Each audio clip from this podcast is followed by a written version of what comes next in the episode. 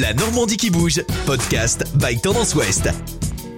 Lancé en juin de cette année à Rouen, le concept Maman est servie a pour ambition d'offrir de bons petits plats aux jeunes parents. C'est ce qu'on appelle la cuisine postpartum. À sa tête, Adélaïde Brun, elle-même mère d'un petit garçon de 4 ans, la jeune rouennaise a découvert les difficultés de la vie de famille lors des premiers jours de l'enfant et cette nécessité de bien s'alimenter malgré le temps qui manque, des contraintes qui lui ont inspiré justement ce concept. J'avais faim, c'est-à-dire que je me nourrissais exclusivement de pâtes, de choses très faciles à cuisiner, de riz, euh, de féculents. Mon compagnon cuisine un peu, mais c'est assez basique ce qu'il fait. Donc finalement, c'était toujours un peu la même chose.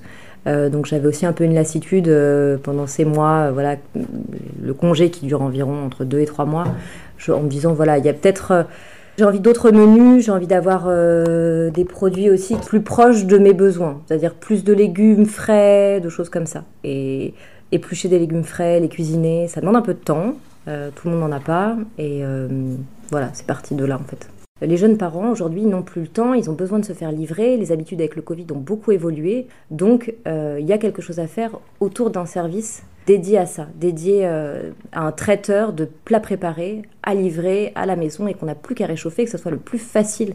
Il faut dire que le service que propose aujourd'hui la jeune mère de famille n'existait pas il y a quelques années au moment de la naissance de son garçon. Non, ça n'existait pas, ou alors les conseils qu'on nous donnait en maternité pendant les cours de préparation à l'accouchement, c'était plutôt euh, Picard est votre meilleur ami. Donc les surgelés. J'ai rien contre les surgelés, j'ai absolument rien contre Picard. Pour moi, ça reste du dépannage. C'est pas une solution forcément très pérenne. Et je pense que depuis 4 ans à peu près, depuis que je suis devenue maman, déjà je me penche sur le sujet plus sérieusement, je me suis rendu compte qu'il y avait toute une réflexion autour du postpartum, que de plus en plus de femmes avaient besoin de verbaliser ce qu'elles avaient vécu en postpartum, euh, soit à travers les réseaux sociaux, euh, soit à travers d'autres canaux, mais qu'en fait il y avait vraiment une libération de la parole sur le postpartum, sur la dépression postpartum. 20% de dépression postpartum pour des jeunes femmes, c'est un chiffre qui est conséquent, donc il faut réfléchir euh, à comment on peut, voilà, à quelles sont les causes de ces dépressions. Et les causes, elles étaient, elles sont très larges, mais il y en a plusieurs qui reviennent euh, assez fréquemment. C'est la solitude, l'impression d'être noyé dans un flot d'informations constant, de ne pas avoir de personnes ressources autour, ce qu'on appelle maintenant en fait une communauté autour des jeunes parents, qui leur permet d'appréhender mieux leur parentalité en fait. Et je me suis dit voilà, qu'est-ce que j'ai envie de dégager en fait comme axe? Et j'ai eu l'impression que l'alimentation fait aussi partie intégrante finalement du bien-être en fait. Bien manger pour se sentir mieux, c'est tout l'enjeu, mais la cuisine postpartum a aussi de réels bienfaits nutritifs pour aider euh, notamment à la reconstruction du corps post-accouchement. Il y a tout un point sur la digestion qui est à prendre vraiment en considération. Donc on essaye vraiment de créer des recettes riches en fibres. Euh, des céréales complètes vont aider à voilà, faciliter le transit. Tout ce qui est fruits et légumes frais. Pour la partie sucrée, des sucres moins raffinés, donc euh, des sucres complets, euh, des farines complètes. Il y a tout un tas d'aliments qui favorisent aussi l'allaitement. Le fenouil, l'anis, donc pour ceux qui aiment, on peut utiliser ces produits-là.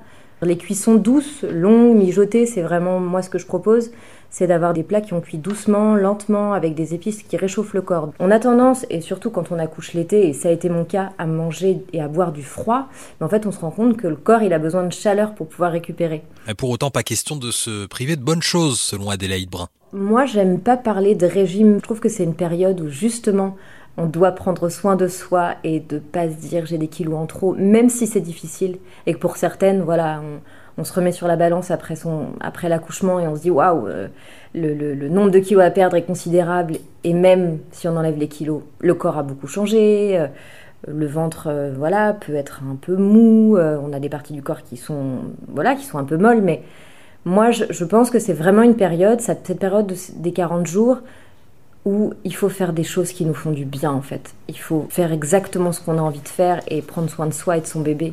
On a été privé euh, de poissons crus, de fromage. La génétique fait qu'on peut être plus touché par le diabète gestationnel, donc il euh, faut faire attention à son alimentation à ce moment-là. Il y en a, il y a certaines femmes qui ont été alitées aussi euh, à, une fin de grossesse.